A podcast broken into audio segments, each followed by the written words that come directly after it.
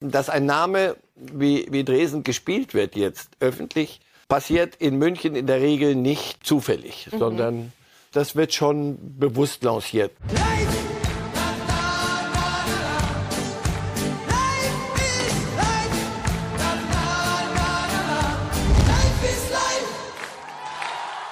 Kurz vom 34. Spieltag und dem indirekten Duell zwischen Bayern und Dortmund blicken wir auf zehn Jahre zurück, der 25. Mai 2012, als Bayern gegen Dortmund in Wembley um den Champions League-Titel spielte im direkten Duell und dank Arjen Robben den Henkelpott holte. In der 88. Minute war es Arjen Robben, der das 2 zu 1 für die Bayern markierte. Heute blicken wir auf den 34. Spieltag und das indirekte Duell zwischen Dortmund und Bayern um die deutsche Meisterschaft. Aber nicht nur das, sondern wir sprechen auch über das Nein zum Investorendeal bei der DFL. Und all das machen wir mit Marcel Reif natürlich bei Reif ist live. Herzlich willkommen. Danke, guten Tag. Also blicken wir noch mal ganz kurz zehn Jahre zurück, gemeinsam, Herr Reif. 2012 war ja das letzte Mal, dass Bayern nicht deutscher Meister wurde. Damals holte der BVB den DFB-Pokal und die deutsche Meisterschaft. Was für Erinnerungen haben Sie an dieses Jahr?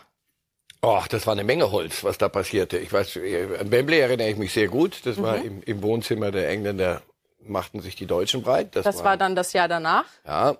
Ja, die haben äh, danach, die Bayern, gesagt, so kann es, glaube ich, nicht weitergehen. Und dann haben sie mal geguckt, was so unten bei Dagobert im Keller noch an Talern rumliegt. Und dann sind sie shoppen gegangen. Und ich weiß ja, worauf sie hinaus wollen. Und worauf denn? Ja, naja, die werden es doch nicht anders machen jetzt. Also der, der Schmerz ist noch nicht ganz angekommen, glaube ich, bei einigen. Aber man arbeitet daran.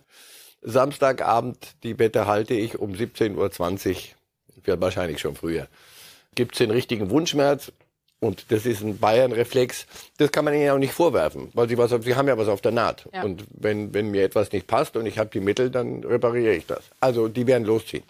Der Schmerz hingegen ist bereits groß bei vielen Bundesliga-Clubs, nämlich nach diesem Nein, das gestern Abend, am Mittwochabend beschlossen wurde, das Nein zum Investorendeal bei der DFL. Genau genommen ging es darum, 12,5 Prozent der Erlöse einer Tochtergesellschaft, die die TV-Rechte national und international vermarktet, an einen von drei Private Equity Bewerbern zu geben. 20 Vereine stimmten da mit Ja, 24 Ja's hätte es gebraucht. Elf Clubs sagten Nein und fünf Clubs enthielten sich von allen Vertretern, die da waren. Es ging um eine 2 Milliarden Euro Summe für 20 Jahre.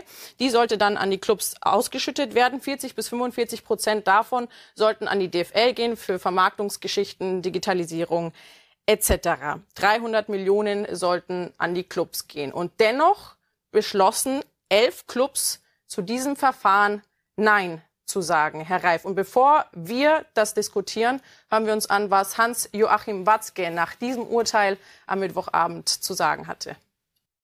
Um auch ein starkes Mandat zu haben und auch eine gewisse Sicherheit in, diesem, in die Fortführung des Prozesses eintreten zu können, die zweite Phase, haben wir selbst gesagt, wir werden diesen Prozess nur weiter fortführen, wenn wir dafür das Signal einer Zweidrittelmehrheit, und zwar nicht der abgegebenen Stimmen ohne Enthaltung, sondern inklusive Enthaltung. Das heißt, wir hätten also 24 Clubs haben wollen, die dieses, diese Phase 2 eingeleitet haben möchte. Das sind daneben vier zu wenig gewesen.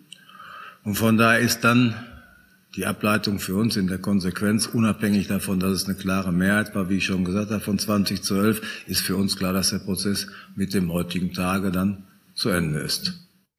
Reif, seit Wochen hatten ja die Interimsgeschäftsführer der DFL, Axel Hellmann und Oliver Leek, die Werbetrommel für dieses Verfahren gerührt und sind jetzt gescheitert. Was bedeutet das für den deutschen Fußball?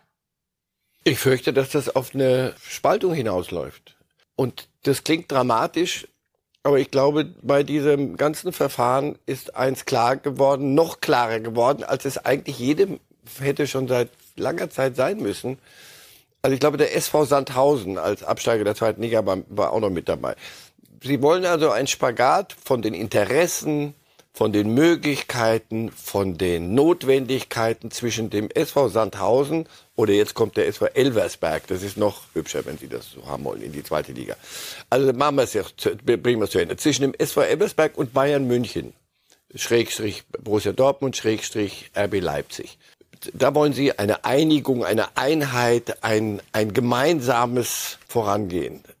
Das ist ein Ding der Unmöglichkeit. Das sind, sie haben, die leben auf völlig verschiedenen Planeten. Die spielen in der zweiten Liga, nehmen sie da den HSV und, und Sandhausen. Da haben sie, haben sie es auch schon weit genug. Aber diese Profiklubs spielen zum Teil auf, in, in verschiedenen Welten. Und das versucht man immer wieder zusammenzubringen, gerade in Deutschland mit der 50 plus 1 Regelung. Anderswo, in England, ich sage heute nochmal, nur damit eins klar ist, bevor hier wieder die Gemeinde ausflippt. Ich bewerte das jetzt mal gar nicht, sondern einfach nur, die Engländer haben das doch nicht gemacht, weil ihnen langweilig ist, sondern die zweite Liga hat eine eigene Welt. Die wird sehr gut unterstützt von der ersten. Wenn da einer absteigt aus der ersten, der kriegt einen Rettungsschirm. Und die erste Liga macht ihre Dinge mit Investoren und die gewinnen dann die Champions League. Auf diese Art wird ein deutscher Club große Mühe haben, die Champions League noch zu gewinnen. Jetzt kann man sagen, wer braucht das denn? Ist von mir aus ein, ein ehrenwerter Ansatz, habe ich nichts dagegen. Wenn wir, wenn wir uns darauf einigen. Wer braucht es, eine Champions League zu gewinnen? Ja, aber wenn wir uns darauf ja einigen. im Sport eigentlich. Sandhausen hat das Problem, Champions League zu gewinnen, nicht, aber der nicht. FC Bayern hat es. Genau. Und die sitzen zusammen an einem Tisch und wollen jetzt ein gemeinsames Projekt anschieben. Nein, das, das ist zum Scheitern verurteilt und das, darum geht es ja. Es geht gar nicht um diese zwei Milliarden, um noch einen Investor oder irgendwas. Es geht um diese Grundsatzfrage und an dieser Zeitenwende stehen wir jetzt irgendwann mal. Dem kannst du dich nicht sehr lange mehr verweigern. Oder noch ein Satz, nehmen wir die Bayern wirklich, weil das das Extrem ist.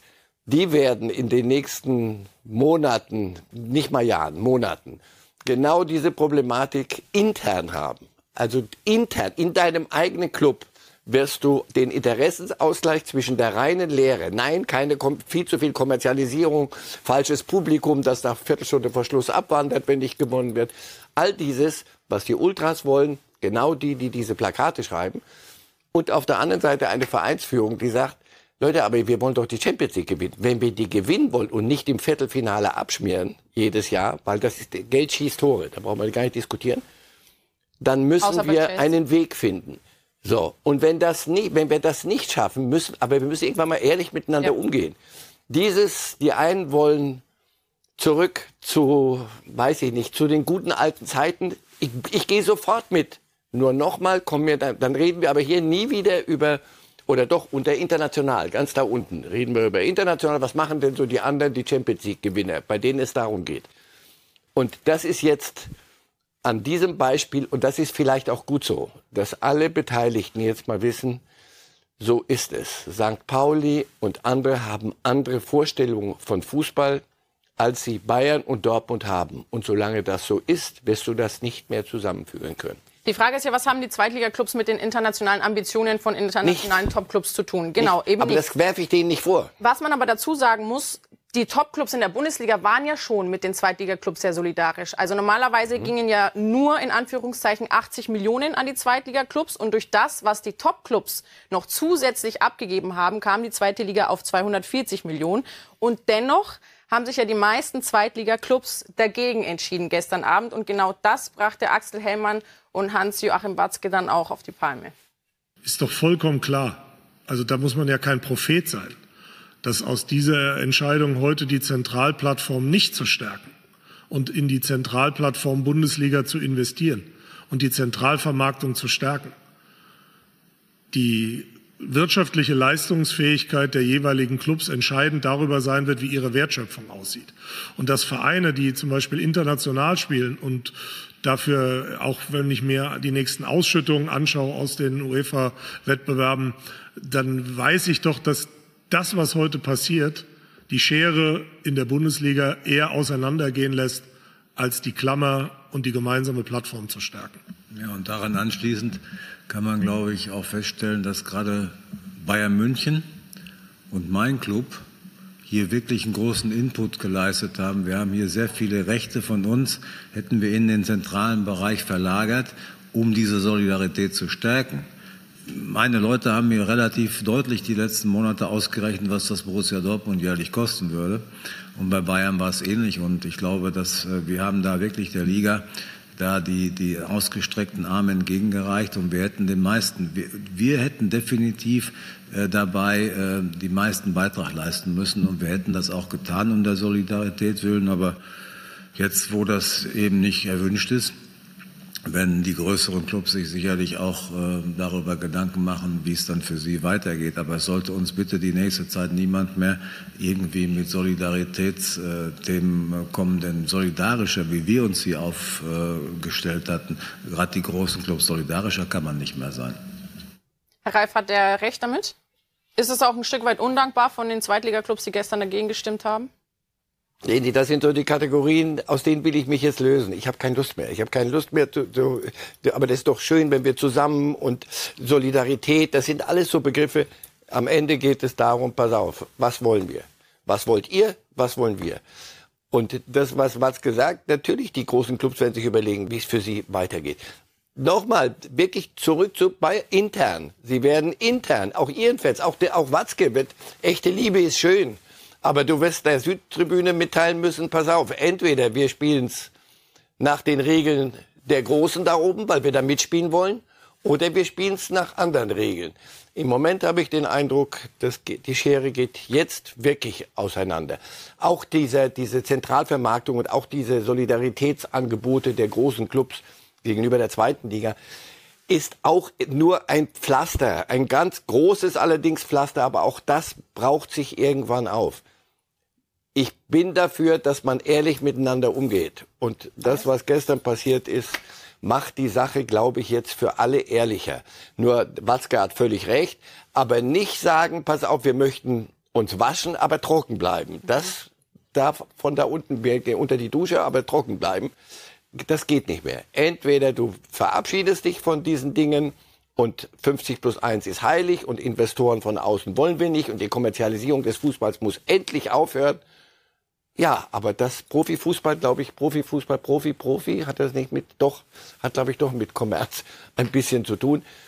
Das muss einem nicht gefallen. Ich sage das zum hundertsten Mal. Ja. Aber ich möchte nur, dass die Heuchelei aufhört und dass, dass die einen die reine Lehre wollen und die anderen wollen nur das große Geld. Das stimmt nicht. Es sind alle haben ehrliche und, und akzeptable und ehrenwerte Interessen, nur die sind nicht gleich. Und Deswegen, dieses zusammenzupressen wird auf Dauer nicht gehen. Deswegen wird auch, glaube ich, die Super League kommen. Da können wir da könnten wir jetzt die Sendung wahrscheinlich noch eine Stunde nur mit äh, ja, diesen Themen oder diesen Die Thema werden uns die nächsten Jahre beschäftigen, glauben Sie es mir. Mit Sicherheit. Sie haben ja England schon angesprochen. In Italien ist es ja auch so, dass die Serie A und die Serie B nichts, also in Anführungszeichen nichts miteinander zu tun haben. Zumindest sind sie nicht verzweigt in diesen Geschichten. Werden wir in den nächsten Jahren beziehungsweise schon bei der nächsten Rechteperiode von 25 bis 29 das gleiche Prinzip auch in der Bundesliga erleben, dass erste und zweite Liga nichts mehr miteinander zu tun haben in der Ausschüttung? Ich glaube, dass, äh, das wird noch ein bisschen dauern, weil da, da, da sind wir zu verhärtet in den, mhm. in den Strukturen. Ehrlicher wäre es, glaube ich. Aber was wäre, wenn Bayern und Dortmund oder andere Topclubs sich jetzt aufgrund der gestrigen Entscheidung wirklich dazu entscheiden, kein Geld mehr aus Solidaritätsgründen an die zweite Liga abzugeben? Dann wird das Geheul groß und dann nähern wir uns immer mehr der, der, den, den Tatsachen, den Realitäten. Und nur darum geht es. Was man sagen muss, ohne Investor wird es in Zukunft für die Topclubs schwer. Das haben Sie auch schon gesagt im internationalen Vergleich, vor allem mit England, aber auch Spanien und Italien legen nach. Und auch dazu hat sich Axel Hellmann geäußert zum internationalen Vergleich. Ich glaube, dass wir jetzt noch in der Phase gewesen wären, mit einem vergleichsweise überschaubaren Kapitalaufwand die Liga in eine gute, nicht nur was den nationalen Wettbewerb anbelangt, sondern auch internationale Wettbewerbsfähigkeit zu führen mit jedem Jahr, das vergeht und ähm, mit jeder ähm, sozusagen Investition, die andere Ligen äh, tätigen, wird das für uns immer schwieriger. Und das muss uns eigentlich klar sein. Und ich weiß nicht, ob das alle Kritiker oder diejenigen, die sehr wortgewandt sich in den letzten Tagen über Newsletter oder Interviews oder sonst wie zu Wort gemeldet haben, bis zum Ende gedacht haben. Er Sicherlich schon, aber er wird nächstes Jahr nicht mehr dafür verantwortlich sein. Hier nur interimsweise an der Geschäftsführung der DFL. Wer wird in Zukunft folgen, Herr Reif? Wer kann dieses Pferd reiten? Wer will es reiten? Weil es ist ein Riesengaul und es ist eine Riesenstrecke zu bewältigen durch eine ganz schlimme Steppe wo es wenig Wasser und wenig Futter gibt und viel Ärger und viel, und viel Wahrheiten, die du, die du aussprechen und dann auch durchziehen musst. Das wird nicht lustig. Das, das, das sage ich ja nochmal. So wie die Fronten verhärtet sind und wenn du jeden Samstag ins Stadion gehst und siehst die ganzen Ultratribünen voll mit, mit Spruchbändern, mache ich nicht schlecht. Mhm. Die sind guten Willens und haben, haben, haben eine klare Idee. Nur dann musst du dich von anderen Dingen verabschieden. Und deswegen bleibe ich dabei, wer das, wer in diese, in diese Rolle jetzt schlüpft, sagen Sie auch bei den Bayern, weil Sie wirklich, das, an dem Beispiel lässt sich am besten immer klar machen. Ähm, es geht nicht nur darum Aufarbeitung der letzten Saison, was da schiefgelaufen ist, sondern es geht darum, wer führt denn die Bayern jetzt in diese nächste Zukunft, die seit gestern, seit diesem Ding noch mal deutlicher ist. Pass auf, wir wollen, wir wollen aber mitspielen oder nicht? Wollt ihr das nicht intern? Also kann das Olli Kahn? Ist das die, ist das die Führung, die diese Zeitenwende einleitet jetzt oder akzeptiert und dann umsetzt? Das ist mehr als nur, brauchen wir nicht noch einen Sechser oder einen Mittelstürmer, sondern das ist eine Menge, Menge Holz.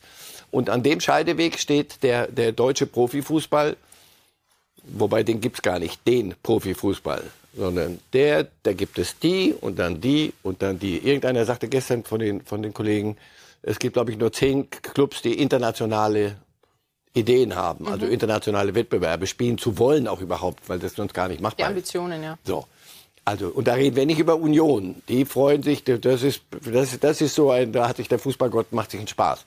Aber die, die von der, ihrer Struktur her diese Idee haben müssen, wir wollen oder, oder wollen die Idee haben, wir wollen international Wettbewerb spielen, dann musst du auch wettbewerbsfähig sein. Auf die Art wirst du es nicht. Also Sie sagen, der FC Bayern ist im Prinzip ein Spiegelbild des deutschen Fußballs und beide brauchen eine Zeitenwende.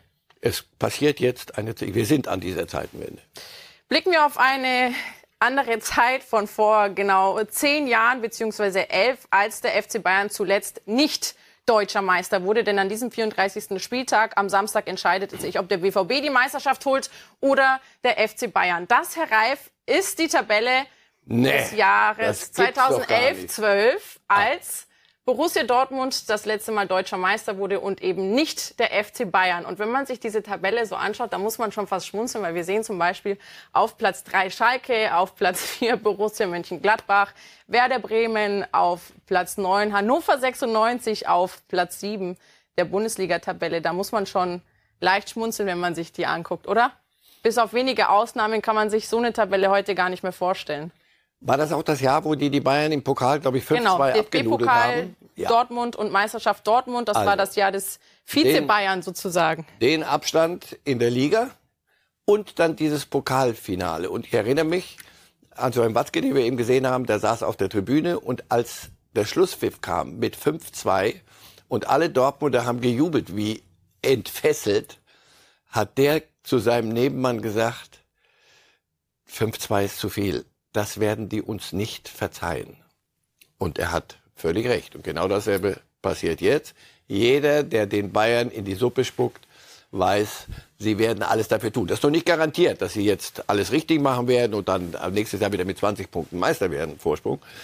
Aber dass sie das nicht ungerührt über sich ergehen lassen, davon dürfen alle ausgehen. Dass das, was in diesem Jahr passiert ist, kaum mehr vorstellbar ist, Herr Reif, zeigen einige Fakten, die ich unter anderem bei den Kollegen von Kicker gefunden hatte aus diesem Jahr, als Bayern zuletzt nicht Meister wurde. Zum Beispiel hat Eintracht Frankfurt in diesem Jahr das 21-jährige Torhütertalent Kevin Trapp verpflichtet. RB Leipzig hat als Amateurteam in der ersten DFB-Pokalrunde Heimrecht und überrascht den VfL Wolfsburg mit 3 zu 2. Das zwischenzeitliche 2 zu 2 für die Gäste schoss wer?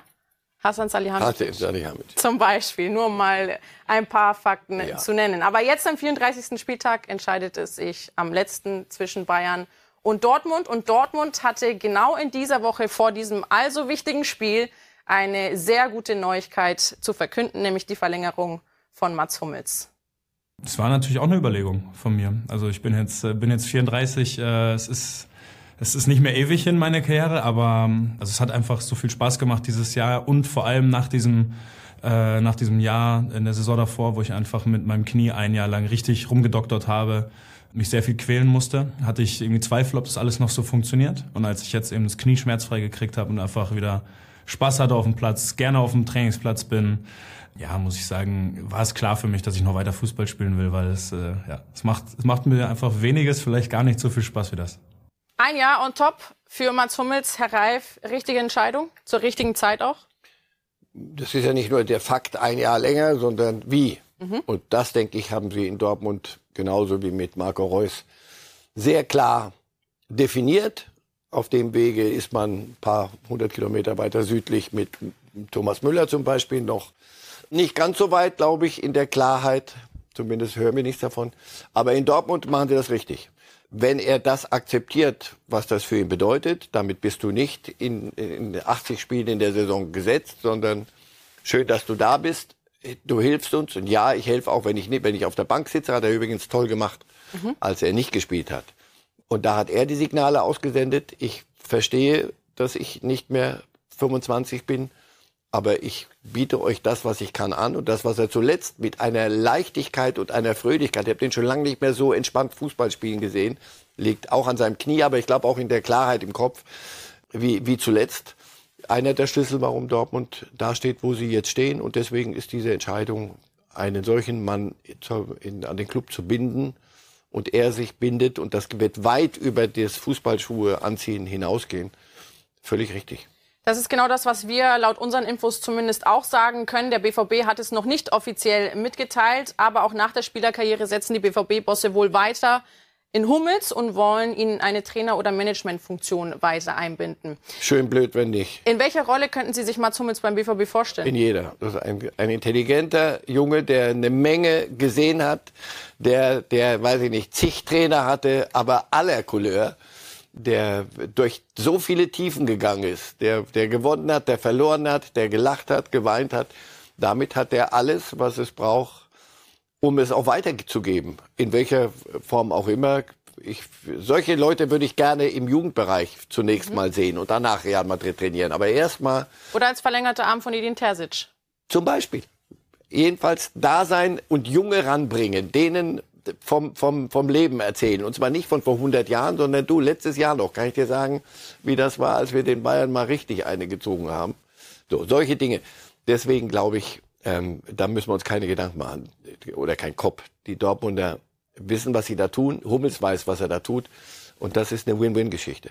Und er kann am Samstag, sofern er die deutsche Meisterschaft holt, in die BVB-Geschichtsbücher eingehen und sich unter die Spieler einreihen, die des Öfteren dreimal. die Meisterschale mhm. dreimal für Borussia Dortmund in den Händen hielten. Davon gibt es nicht viele. Und deswegen gibt Mats Hummels auch zu, dass er nervöser ist als sonst vor diesem also wichtigen Spiel am Samstag. Ich bin natürlich aufgeregt ohne Ende. Also muss ich auch gestehen. Ich habe jetzt schon vieles, vieles gesehen und miterlebt, aber das war das ganz große Ziel, für das ich wieder hergekommen bin. Ähm, wir waren jetzt vielleicht einmal halbwegs nah dran in den letzten drei Jahren, aber auch nicht so wirklich. Und ja, stehen jetzt 90 Minuten davor. Deswegen ist die Anspannung riesig. Die Vorfreude, wenn es klappt, ist riesig, aber es muss eben, es muss noch ein Spiel gespielt werden. Herr Reif, Dortmund kann nach 2012 das erste Mal wieder die deutsche Meisterschaft holen. Man hat die Verlängerung von Mats Hummels verkündet. Euphorie-Skala 9 von 10. Gibt es überhaupt irgendwas, was am Samstag noch schiefgehen kann? Ja, du kannst ein Spiel verlieren. Das gehört, glaube ich, zum Fußball, dass du auch Spiele gewinnst und Spiele verlierst. Aber nicht diesen Samstag. Äh, da fehlt mir jegliche Fantasie, dass die Dortmunder an diesem Tag nicht das zu Ende bringen, was sie sich jetzt erarbeitet haben. Auch da bitte wieder mit großem Ausrufezeichen. Das ist nicht, die sind nicht nur da, wo sie sind, weil die Bayern, und da können wir wieder stundenlang, wer ist dort schuld, und all das Ganze, was wir schon oft hatten, nicht nur, weil die Bayern alles haben liegen lassen. Nein, weil die Dortmunder jetzt das tun und dieser Kader abliefert, das, was in ihm drinsteckt. Und dann sind sie im Moment die beste Mannschaft, wenn du ihnen zuguckst. Und ich finde es gar nicht mal so schlecht, wenn die beste deutsche Mannschaft deutscher Meister wird. Zumindest ist die Bundesliga, so sagt man ja, ehrlich, der ehrlichste Titel, weil am längsten. Sie haben es ja schon ja. zur Genüge gesagt, Edin Terzic macht Spieler besser. Einer, der unter ihm auch zum Leistungsträger gereift ist, ist sicherlich Marius Wolf. Ja. Und auch er hat sich zu diesem Spiel am Samstag zu Hause gegen Mainz geäußert. Ja, es sind einfach ähm, ja so Gefühle, sage ich mal, die kann man sogar gar nicht beschreiben. Ich habe extrem Bock auf das Spiel am Samstag. Ich, ich will gewinnen, so wie jedes andere Spiel auch in der Saison. Ähm, weil ohne die anderen Spiele wärst du gar nicht zu so einem Spiel gekommen am Samstag. Und ähm, ich will es einfach so angehen wie jedes andere. Ich denke, da sind wir gut mitgefahren, sonst würden wir nicht da stehen, wo wir, wo wir jetzt stehen, auch bei den Spielen, wo vielleicht nicht so gut gelaufen sind, sind wir trotzdem ähm, ja weiter unserem Stiefel durchgezogen, sage ich mal. Und ich denke, wir werden, wie ich es gerade schon gesagt habe, gut daran, einfach nichts zu verändern, sondern einfach gerade weiter so zu gehen und ähm, das Spiel am Samstag zu gewinnen. Herr Reif, Sie haben ja vergangene Sendung am Montag dem BVB schon zur Meisterschaft gratuliert, auch wenn man das nicht macht. Aber Sie haben eindeutig keine Zweifel daran, dass es diesen Samstag passieren wird. Auf der anderen Seite wird passieren, dass der FC Bayern ohne Titel eine Saison beendet und am 30. Mai steht die Aufsichtsratssitzung an, bei der unter anderem Oliver Kahn und Hassan Salihamidzic natürlich unter strengster Beobachtung stehen. Wer könnte am 30. Mai auf Kahn folgen? Jan-Christian Dresen, der war zehn Jahre schon im Vorstand bei Bayern, hat seinen Vertrag nicht verlängert. Er selber wollte das nicht sollte eigentlich zum Saisonende gehen, könnte jetzt aber auf Kahn folgen. Ist das ein kluges Szenario, das eintreffen könnte? Jetzt sind wir Gott sei Dank wieder im, im Konjunktiv, weil Sie sagen, wer muss ich ja. Wer für, für, ja klar, natürlich. Deswegen ist, nicht, ist nicht gesichert, dass, dass Oliver Kahn nicht mehr Chef bleibt und, und Hassan Salihamidzic. Aber Sie sind die sportlich Verantwortlichen für die ja. Saison. Jedenfalls an erster Stelle verantwortlich und Sie werden sich kritische Fragen gefallen lassen müssen. Aber nochmal, das, Sie erinnern sich vor 20 Minuten, als wir die Sendung begonnen haben. Mhm. Neue Ära, es, neue Zeit. Es geht auch um die, um, da, um die Frage. Blick zurück, was ist da falsch gemacht worden? Aber wer hat es im Kreuz? Wer, wer kann diesen Club in diese, in diese Neuzeit führen? Gegen interne. Es wird große, großen Auf, Aufstände geben. Da bin ich überzeugt von. Wer kann das? Also, insofern ja, Dresden, dass ein Name wie, wie Dresden gespielt wird jetzt öffentlich, passiert in München in der Regel nicht zufällig, mhm. sondern das wird schon bewusst lanciert, glaube ich. Von wem auch immer, da mag ich nicht spekulieren, weiß ich nicht. Aber dass, dass er vieles gut kann, das hat er über die Jahrzehnte bewiesen. Jahrzehnte fast. Und, und er ist sicher einer von denen, die den FC Bayern dahin geführt haben, wo er als Club steht. Nicht gerade jetzt in der Tabelle, aber als, als Club. Und dass es einen Uli Hoeneß immer noch gibt und mhm. sehr immer mehr gibt gerade wieder. Und dass es auch einen Karl-Heinz Rummenigge gibt, der nicht nur äh, zu Hause bei Martina am Tisch sitzt und Däumchen dreht. Also davon muss man ja ausgehen. Das ist alles nicht. Können nicht Sie sich so vorstellen, dass Karl-Heinz Rummenigge zurückkehrt, zumindest nein. vorübergehend? Nein, nein, nein, nicht zurückkehrt, aber dass ähm, die Granden festgestellt haben, pass auf, solange wir noch klar bei Verstand sind, glaube ich, können wir es nicht einfach so laufen lassen. Warum auch nicht, um Gottes Willen? Ihr Rat ist gefragt und wird gefragt sein, jetzt am 30. und aber auch drumherum. Und alles, was da passiert, es geht nicht da, nochmal, es geht nicht darum, brauchen wir nicht noch einen Sechser und wo geben wir noch ein paar Euro aus, sondern was machen wir mit diesem Club? Es ist jetzt, und jetzt diese Entscheidung der, diese, dieses, der, des Investorenablehnung, das alles führt zu so einer, weiß ich nicht, ich finde das gar nicht mal so schlecht, zu so einer Bereinigung im Kopf. Mhm. Und auch bei, bei den Bayern, diese Tabelle, das tut so weh, dass man sagt, so pass auf, jetzt Schluss mit Schönreden, jetzt müssen wir mal zur Sache kommen. Und da werden alle gefragt und notwendig sein, die es können und die wollen. Und deswegen die Entscheidung pro oder contra Kahn, das, das wirklich in Ruhe abwarten.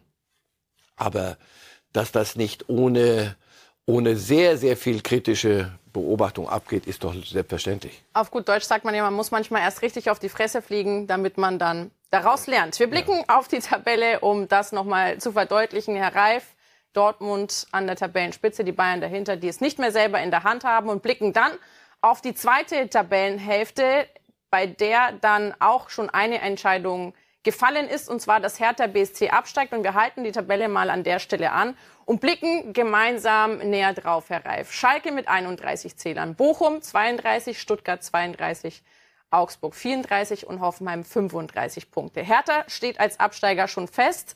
Und dann haben wir noch, ich würde jetzt mal behaupten, drei Clubs in der engeren Verlosung, Augsburg und Hoffenheim. Da muss schon sehr viel schiefgehen, dass das noch anders aussieht. Wenn wir den Blick hierauf werfen, wer ist für Sie Herthas Nachfolger beim Untergang in die zweite Liga? Naja, Schalke, nicht nur, weil sie es hier auf der, in der Tabelle so darstellen, sondern weil sie nach Leipzig müssen.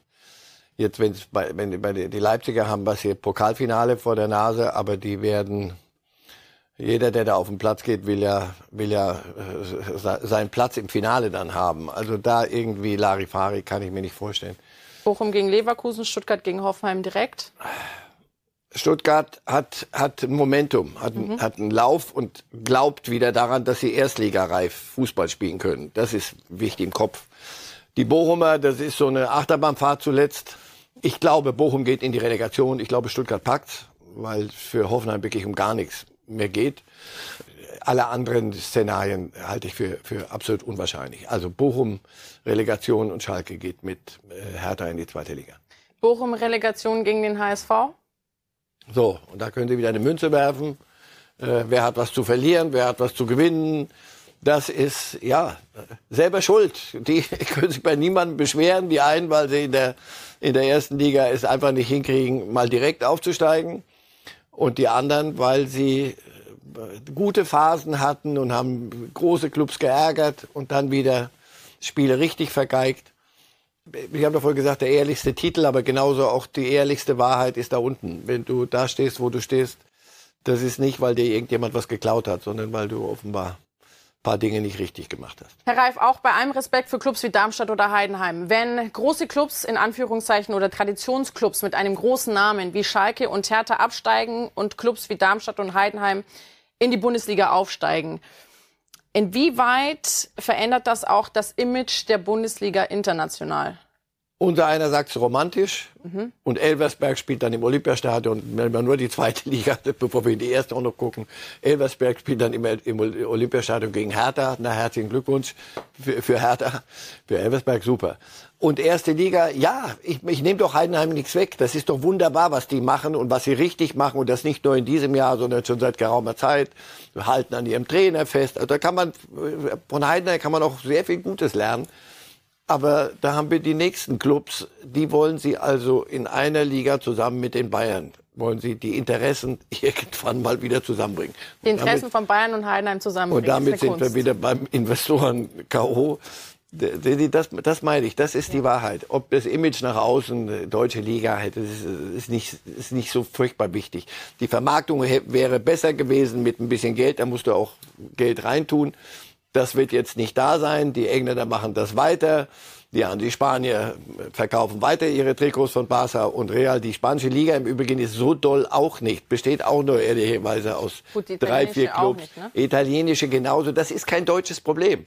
Nur dort ist man ehrlicher mit den Dingen, geht man ehrlicher damit um und klarer. Und bei uns sind wir gerade in dem Lernprozess. Also, willkommen Darmstadt und Heidenheim der ersten Liga. Das, ich finde das großartig. Ist noch nicht sicher. HSV kann es immer noch ja. packen. Ne, aber ich glaube es nicht. Ich glaube, dass die Heidenheimer äh, sich totlachen und da hochmarschieren. Ja, und wir lernen wieder neue Stadien kennen und neue, neue Ecken dieser Republik. Es ist, wie es ist. Nur nochmal, deren Interessen werden jetzt clashen zusammen mit denen der, der Bayern und der Dortmunder. Aber es wird, für die wird's toll sein. Wenn die, die Großen kommen dann auf die Alp, ist das nicht herrlich. Halten wir fest, auf Wiedersehen Hertha und Schalke, sagt Marcel Reif. Herzlich willkommen Darmstadt und Heidenheim. Und dann heißen wir den HSV willkommen oder verabschieden wir den VfL Bochum? 50-50, aber sowas von 50-50. Okay. Nehme ich. Da es der HSV ist, glaube ich, wird es Bochum. Nehme ich. Gestern Abend gab es aber noch ein anderes Spiel, das man sich definitiv angucken konnte, Herr Reif. Das Finale der Coppa d'Italia, ausgetragen im Olympiastadion in Rom zwischen der Fiorentina und Inter Mailand. Und das Spiel begann für Inter zumindest denkbar schlecht. Keine 90 Minuten waren gespielt und dann hieß es plötzlich 1 zu 0 für Fiorentina. González schiebt ein auf Pass von Icone. Und dann führte Fiorentina plötzlich 1 zu 0. Die Rechnung hatten sie aber ohne Lautaro Martinez gemacht, der in herausragender Verfassung ist. Markiert nach Vorlage von Brozovic das 1 zu 0. Und dann war es Barella wieder auf Lautaro Martinez, der Terracciano keine Chance lässt. Also erstens hat die Fiorentina ein richtig gutes Spiel gemacht. Ja. Das freut mich, weil ich irgendwo immer mal große Sympathien für die Fiorentina Schöne Stadt auch, Florenz. Ja, aber auch den Club. Ich mag die. Giancarlo Antonioni und so. Ich, ich mag die gern. Ähm, aber ähm, Inter, was ich mir, als ich die Tore gesehen habe, was ich mir so wünschen würde, wäre, dass sie genauso äh, Lautaro Martinez einsetzen und genauso versuchen, ein Spiel zu gewinnen, wenn es am 9. Mai, glaube ich, äh, am 9. Juni geht ähm, in Istanbul gegen Manchester City. Und dass sie dann nicht den berühmten Interbus, und der ist sehr groß und sehr hoch, am Strafraum parken und nur als Spielverderber auftreten. Dann kriegen wir doch ein vernünftiges Champions League-Finale. Allerdings, äh, da bin ich mir nicht so ganz sicher. Aber jetzt erstmal herzlichen Glückwunsch. Sie haben einen Titel und äh, das ist für Inter wichtig. Am 10. Juni übrigens. 10. Juni ist genau, ist der Samstag. Ja. Wollen wir auf La Liga blicken, Herr Reif? Haben wir auch noch ein bisschen bewegten Fußball im Angebot zwischen Valladolid und dem FC Barcelona. Und man hat das Gefühl, seitdem die Katalanen Meister sind, können sie irgendwie nicht mehr gewinnen, Herr Reif, oder? Also die letzten Spiele, seitdem feststeht, Barcelona ist erneut La Liga Meister, können sie irgendwie nicht mehr gewinnen, sind mit 0 zu 1 in Rückstand geraten. Hier sehen wir den Elfmeter verursacht von Garcia und dann war es wieder Laren, der zum 2 zu 0 erhöht in der 21. Minute erst. Das war dann auch gleichzeitig der Halbzeitstand und auch Ter Stegen scheint seinen Rekord nicht Gerade. realisieren zu wollen irgendwie. Na, er will schon, aber die, die anderen helfen ihm nicht. Und äh, in dem Fall ist es nicht ganz so lustig und nur so eine Episode am Rande, sondern Valladolid ist ein, ein designierter Absteiger, Ja.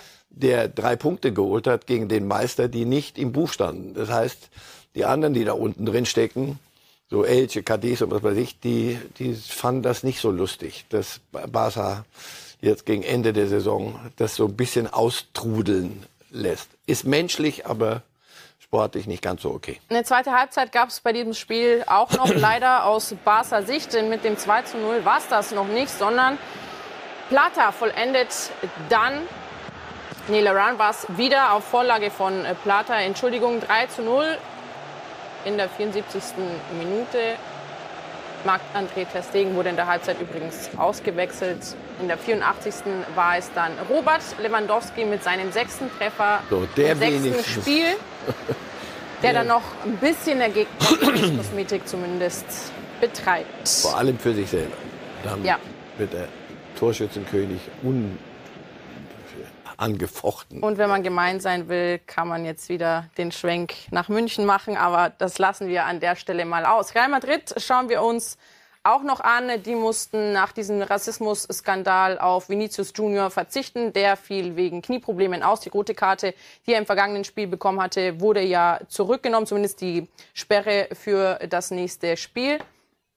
Und schön zu sehen war, Herr Reif, dass bei diesem Spiel wirklich alle Realspieler solidarisch mit Vinicius Junior waren. Da gab es ja auch viele, viele, viele Nachrichten, Tweets und Mitteilungen auf Social Media von anderen Spielern, um auf dieses Thema nochmal aufmerksam zu machen. Und was mich persönlich so überrascht hat, ist auch, wie der La Liga-Boss mit dem Thema umgegangen ist. Warum ist das in Spanien noch immer nicht angekommen?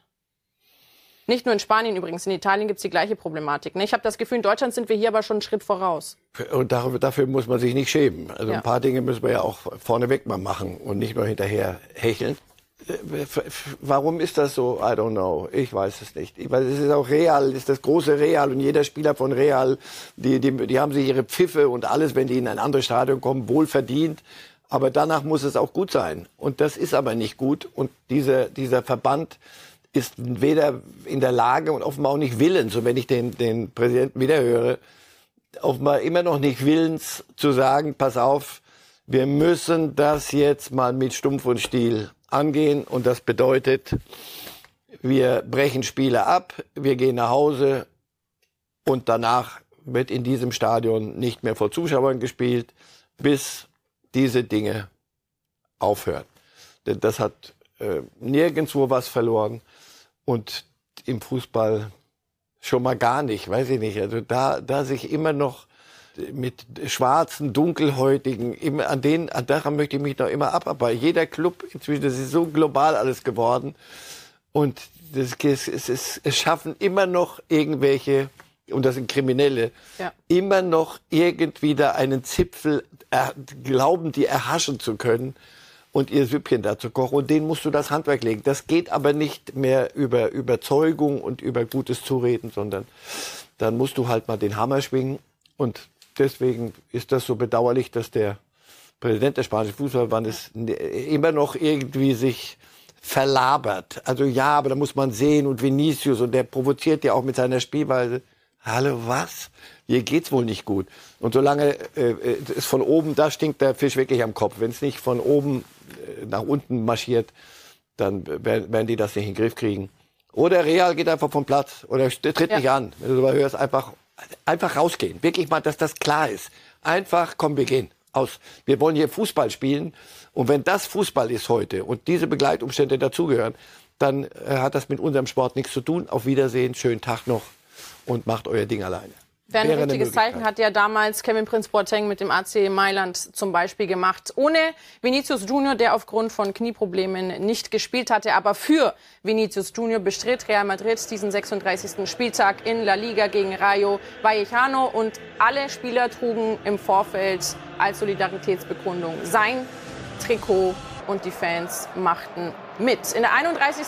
Minute war es dann auch Benzema der das 1 zu 0 schoss, Vorlage Valverde. Und es war das 18. La Liga-Tor für Karim Benzema. Den Ausgleich markierte De Thomas. Herr Reif, Sie wollten noch zu Benzema ja, was ja, sagen. Benzema zählt schon mit, was Lewandowski da in Barcelona treibt, aber zu spät. Das wird der Pole gewinnen. 88. Minute war es dann Rodrigo, der das 2 zu 1 markiert und damit den Sieg für Real perfekt macht. Aber Was nicht unwichtig war, weil sie, weil Atletico hat bei Espanyol nur unentschieden gespielt. Da geht so hin und her wie zwischen Bayern und Dortmund. Allerdings um Platz zwei. Jetzt ist Real wieder Zweiter. Damit werden sie ein bisschen besser leben können, als von Barcelona so eine übergezogen zu kriegen mit, weiß ich nicht, 10, 12 Punkten Abstand und dann auch noch Dritter. Wäre nicht gut. Nee, das würde dem Ego der Königlichen sehr nicht gut und sehr schmerzen. Und dann haben wir aber noch jemanden, der aktuell auf Wolke 7 schwebt oder noch höher sogar, würde ich sagen, nämlich Erling Haaland. Manchester City hat in England die Meisterschaft gefeiert und hat noch die Chance auf das Triple, das die Meisterfeier in einem Innenlokal in London. Und dann zeigt Erling Haaland, dass er nicht nur ein Superstürmer ist, sondern auch ein super Koch, Herr Reif, der hat nämlich die Filets für seine Teamkollegen angebraten in einem gewagten Look, würde ich jetzt sagen. Pyjama-Look, ja. Im ja, Pyjama-Look in der Küche und dann. Sie ziehen sich ja auch immer gut an, wenn ich ja. das mal an der Stelle sagen darf, Herr Reif. Was sagen Sie zu Haalands Outfit? Ich, ich, gewollt ich, und nicht gekonnt, oder? Alles, doch, doch, doch, doch. Er ist gewollt und der kann das. In dem Alter kannst du alles. Ich, auf die Idee komme ich Gott sei Dank nicht. Oder zumindest nicht öffentlich. So, aber die Steaks, ja, Sie sagen super Koch, na gut. Also, Weiß ich nicht, ich habe sie nicht Ich hoffe, probiert. dass die Steaks klingen. Einfach nur patsch, patsch, patsch, umhauen und rein. In die, die wissen zu feiern. Und sie haben auch das gute Recht zu feiern, weil sie auf einem sehr guten Wege sind, Historisches für ihren Club abzuliefern in der Saison. Und den Look hat er natürlich auch gewählt, weil Himmelblau, Sky Blues. Wenn Dortmund die Meisterschaft gewinnt, Herr Reif, kommen Sie dann bei der nächsten Sendung im, schwarz-gelben Pyjama. Schwarz Wenn das passiert, sagen Sie mir Bescheid. Einen haben wir noch, Herr Reif. Wir kommen zu den Bundesliga-Tipps, mit denen wir ja immer einen Blick nicht zurückwerfen, sondern vorauswerfen. Herr Reif, während es ja bei anderen Sendern zum Abschluss was zu trinken gibt, gibt es hier eine Bratwurst zur Stärkung, während wir uns Ihre Tipps anschauen. Mhm. Guten Appetit. Danke Samstag, Sie haben es schon gesagt, herzlichen Glückwunsch zur Meisterschaft Dortmund, denn der BVB gewinnt 2 zu 0. Leipzig besiegt Schalke 4 zu 0 und macht damit Schalkes Abstieg perfekt. Union Berlin gewinnt gegen Werder Bremen zu Hause zum Abschluss dieser Saison mit 2 zu 1. Und Champions League. Und dann sehen wir Union Berlin in der Champions League mhm. dieses Jahr. Ich habe einem italienischen Kollegen von mir gesagt, dass ich mir das Spiel sehr gerne im Stadion anschauen würde. Er hat gesagt, er setzt auf Bremen. Und dann habe ich gesagt, warum? Hat er gesagt, bei Union Berlin in der Champions League kann man sich ja nicht anhören. So blicken zumindest Ausländer auf Union Berlin. Aber wir freuen uns natürlich, wenn es ein Club wie Union Berlin schafft. Köln verliert gegen Bayern 1 zu 3. Gladbach gewinnt gegen Augsburg 2 zu 0. Die Eintracht aus Frankfurt gewinnt gegen Freiburg 2 zu 1. Wolfsburg, Hertha trennen sich 3 zu 0. Bochum, Leverkusen 1 zu 1 und Stuttgart, Hoffenheim 0 zu 0. Herr Reif. Fazit. Wir sind ja am Ende dieser Saison angelangt. Was ist Ihnen so hängen geblieben? Na, wir hatten mal einen Meisterkampf. Ähm, war es immer hochklassig. Hm, hm, hm. Aber am Ende, weiß nicht, kann ich mit all den Wahrheiten, die eine Tabelle ja notgedrungen und Gott sei Dank äh, bereithält, kann ich gut leben. Das ist, wenn ich mir die Dortmunder zuletzt angeguckt habe, ja. Und wenn ich mir die Hertha zuletzt angeguckt habe, auch ja. Das hat, macht irgendwo Sinn. Das waren Marcel Reifs Tipps zum 34. und damit letzten Spieltag dieser Saison. Herr Reif, dann kann ich mich auch nur bedanken. Wie immer, hat Spaß gemacht. Und dann bin ich mal gespannt, ob wir Sie bei der nächsten Sendung mit einem schwarz-gelben Look begrüßen Wetten dürfen. Sie nicht hoch. Oder nicht? Ich wette nicht. Ich lasse Wir wollen es. ja auch ich, bleiben. ich bleibe gespannt. Vielen Dank. Danke fürs Zuschauen. Schönen und unterhaltsamen letzten 34. Spieltag in dieser Saison bis zur nächsten Woche.